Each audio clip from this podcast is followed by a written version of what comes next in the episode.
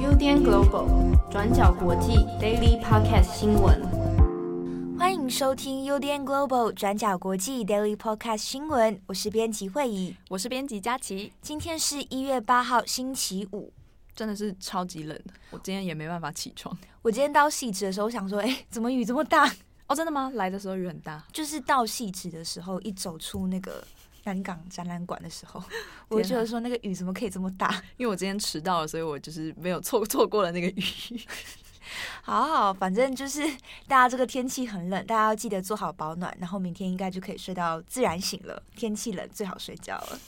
好，那我们来看今天的第一则新闻，也是关于美国的选举交接。对，那美国经过昨天的国会之乱之后，国会现在是已经正式认证拜登成为美国下一届的总统。川普最后也终于在美国时间一月七号星期四的时候发布影片说，会确保拜登团队在一月二十号平稳过渡。这个声明可以被看作是川普的态度有了一个比较鲜明的转变。因为从这几个月看来，他从十一月开始就一直说选举有舞弊的状况，那又在后来就是昨天的时候呼吁支持者前进国会持续奋战，而在失控爆发国会大冲突，甚至也有四个示威者因此死亡的时候，川普的态度现在看起来已经变得比较低调了。那这个国会之乱发生之后，很多领袖也纷纷出来谴责，像是即将上任的拜登就谴责说，这是美国史上最黑暗的日子之一。其他国家的领袖，像是德国总理梅克尔，也有说，川普必须要为不承认败选所导致的结果负上责任。国会之乱目前看起来算是暂告一个段落了，但后续也引发了一些问题。我们这边先简单整理几点。首先，第一个是国会之乱发生之后，民主党的领袖现在开始呼吁说要罢免以及弹劾川普。如果要让川普提前下台，目前有两种方式。首先，第一个就是利用美国宪法的第二十五条修正案，这个条款是在一九六七年的时候通过。规定说，副总统和至少八名的内阁成员可以向国会提交书面声明，指出说总统没有办法履行职权，所以可以由副总统即刻成为临时的代理总统。要强调的是，美国过去从来没有使用过第二十五修正案来让总统免职的机制。那目前众议院的议长佩洛西就先发出呼吁，要求副总统彭斯援引第二十五修正案来罢免川普。不过，根据《纽约时报》的报道是说，彭斯本人是反对这个做法的。他认为这个激进的举动很有可能只会让情况变得更加混乱，反而不会让事情平息下来。那如果彭斯不这么做，众议院的议长裴洛西也有提出另外一个方式，那就是发动弹劾。也就是说，裴洛西很有可能会重新召集众议院，对这次川普煽动国会之乱的事情来启动弹劾程序。不过，弹劾要成功也不容易，因为就算在众议院通过了。弹劾程序也必须在参议院获得超过三分之二的议席支持，才有可能成功。不过问题也在于说，川普马上就要在一月二十号的时候卸任了，所以启动弹劾程序很有可能也赶不及在一月二十号之前完成。那另外，除了刚刚提到要川普提前下台的呼声之外，白宫幕僚这边也引发了另一波的辞职潮。在国会之乱发生不久之后，第一位辞职的是川普的内阁成员、交通部长赵小兰。他在公开信中就说明说，这次的国会冲突事件给美国造成了一些创伤。那事件本来可以不用发生的，但是川普的支持者却在川普的喊话之后冲进国会大楼。那身为内阁成员，赵小兰认为自己没有办法摆脱干系。所以提出辞职，并且在一月十一号的时候生效。比较特别的是，赵小兰是参议院共和党多数领袖麦康诺的妻子，所以过去他就处在川普跟麦康诺之间，有时也有比较尴尬的时候。例如，麦康诺在二零一七年跟川普在医疗保健的议题上有一些分歧。当时赵小兰就被问到说如何看待这个分歧，但赵小兰的回应也非常机智，他就说两个男人我都支持。那除了赵小兰之外，其他宣布辞职的白宫幕僚，还有第一夫人梅兰妮亚的发言人、副安全国家顾问以及白宫社交秘书等等。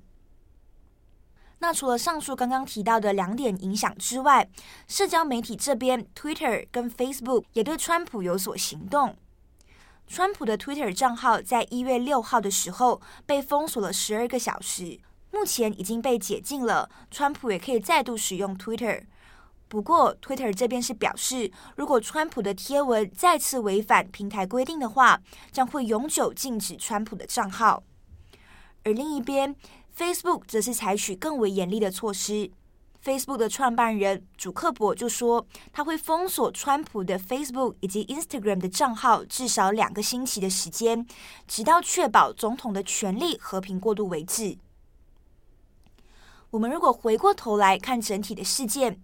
国会之乱之后，可以看到川普现在算是处在一个比较孤立的状态。就连一直挺川普的共和党参议员克鲁兹的态度，也在一夜之间有所转变。克鲁兹在一月六号的时候，也就是昨天，在认证选举人团投票的时候，还提出说要反对亚利桑那州的选举人团票。结果就在国会后续发生冲突，并且越演越烈的时候，克鲁兹的态度也就不一样了。他在接受访问的时候就被问到说，川普是否应该为国会之乱负上一部分的责任？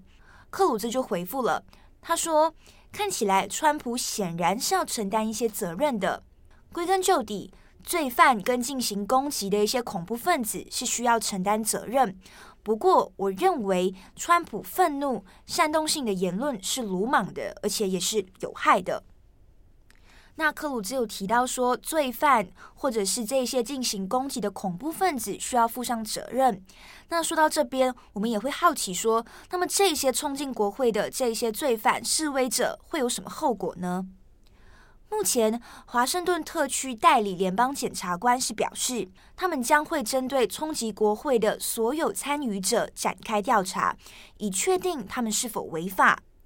那调查的对象包括进入国会大楼的人，也包括在其他方面提供协助或者是给予便利的辅助性角色。那被问到说，诶，调查对象是否会不会包括川普本人？检察官目前还没有一个非常明确的表态，不过是回复说，他们正在调查所有参与者，包括任何会发挥作用的人。那如果有证据显示说这将会构成犯罪，那这一些人都会被起诉。经历过这些事情，川普自己本人可能也很担心说是否会被定罪。根据《纽约时报》的报道，川普从去年选举之后就一直在和身边的幕僚讨论说是否可以为自己进行特赦。那也有讨论说这在法律上或者是政治上对他的影响又是什么？不过，目前就总统自己是否可以合法发布自我特赦这一件事情，还没有明确的答案的。最后，新政府拜登团队马上就要在一月二十号的时候上任，就像刚刚讲的，川普目前是说会确保拜登团队可以在一月二十号的时候平稳过渡。所以，希望当天可以顺利完成这个程序，美国也可以尽快从选举的纷争以及乱象中走出来，尽快展开社会修复的机制。第二则新闻，我们要来看到的是，在英国的伦敦大学学院近期发的一则声明道歉文。在一月七号的时候，伦敦大学学院它针对了过去曾经在校内提倡优生学的学术研究，正式进行了道歉。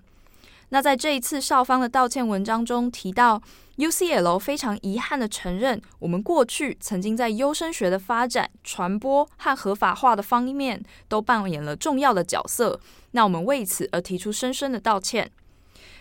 在这篇文章中也提到说，这一种危险的意识形态巩固了一些错误的想法，会让人误以为人是可以赋予人类不同的生命，给予不同的价值的。那这一系列的研究也为人类历史上一些最骇人听闻的罪行提供了最好的辩护，包括种族灭绝、强迫安乐死、殖民主义和其他的大规模屠杀等等。那为什么伦敦大学学院会突然在今年一月提出这份道歉呢？这个其实要从优生学的发展历史开始讲起。所谓的优生学，它其实指的是在于研究什么样的人才是最优良的人种，而且致力于提升这些优良人种的人口，并且减少劣等人种的一系列研究。透过堕胎、绝育、禁止通婚、强制隔离，甚至于屠杀等等的手法，来优化国家民族的一个做法。这个字其实最早是在一八八三年的时候，由英国的一位遗传学者法兰西斯·高顿他所提出的。在当时，高顿他就是一位右派的遗传科学家。在工业革命晚期的英国，高顿当时认为呢，社会福利还有疯人院这些机构和福利，最后都会让贫穷人还有疾病的人口充满了整个英国社会。因此，高顿他当时希望可以透过人择，也就是所谓的配种，来培养出最优秀的人种，来改善英国这个国家。那后来，高顿呢，将自己的毕生研究和书信都捐赠给了伦敦大学学院，并且透过合资的方式，在伦敦大学学院里设立了高顿的优生学研究室，也创立了优生学教授这个职位。那开启了伦敦大学学院接下来成为优生学研究重镇整整一个世纪的地位。那优生学这个研究也得到了合法化的机会，并且在二十世纪初的时候达到了巅峰。在当时，包括美国和欧洲都有许多人因为精神疾病、肢体障碍或甚至贫穷而被进行了强制的绝育手术。包括英国与欧洲，在当时都有许多人因为精神疾病或是肢体障碍被强制进行了绝育手术。那到了二战时期，纳粹也针对了种族优生学进行了大规模的屠杀与人口清洗。于是到了战后，很多人就开始检讨优生学带来的悲惨后果。由主流学术界开始，首先拒绝再度使用优生学这个研究研究名词，其他相关的研究也就并入了生物学、心理学或者是遗传学等等。那另外，优生学的概念本身也受到了很多科学上的质疑跟挑战。随着越来越多的科学研究出现，很多人开始认为优生学或许也是一种意识形态凌驾科学之上的一种伪科学。因为人种经过了长期的混合通婚，再加上地域文化的关系，到底有没有办法透过优生学这个概念，得到出某个人种比另一个人种更优秀的结论呢？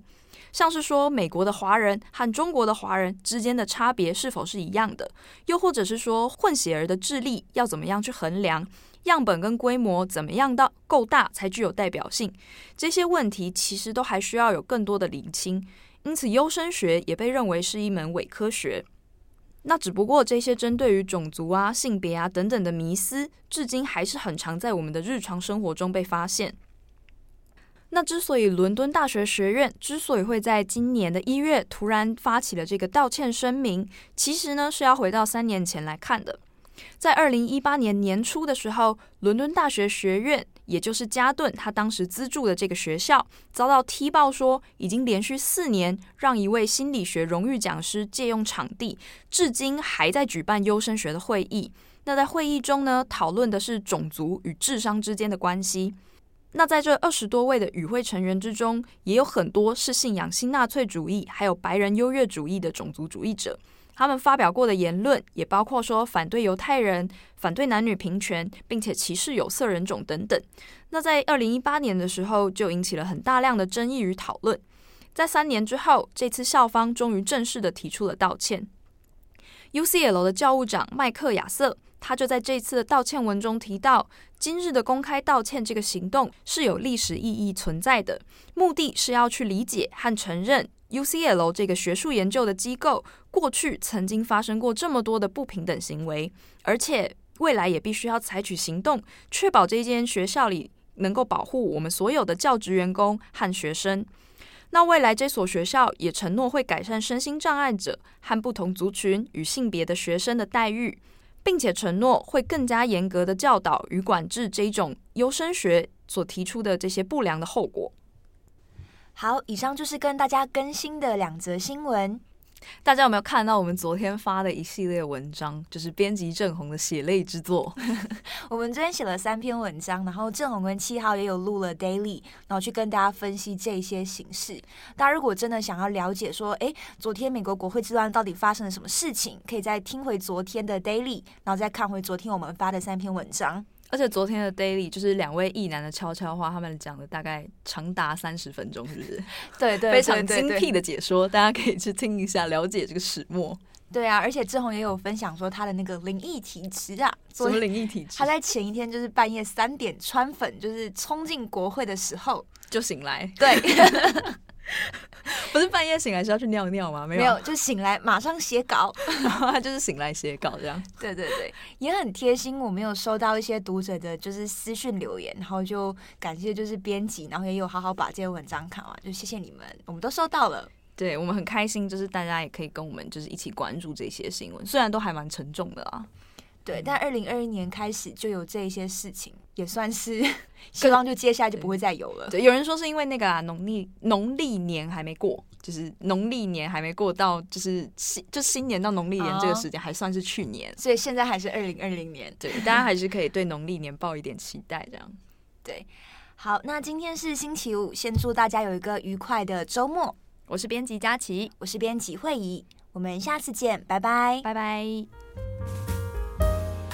感谢大家的收听。想知道更多深度国际新闻，请上网搜寻 Udan Global 转角国际。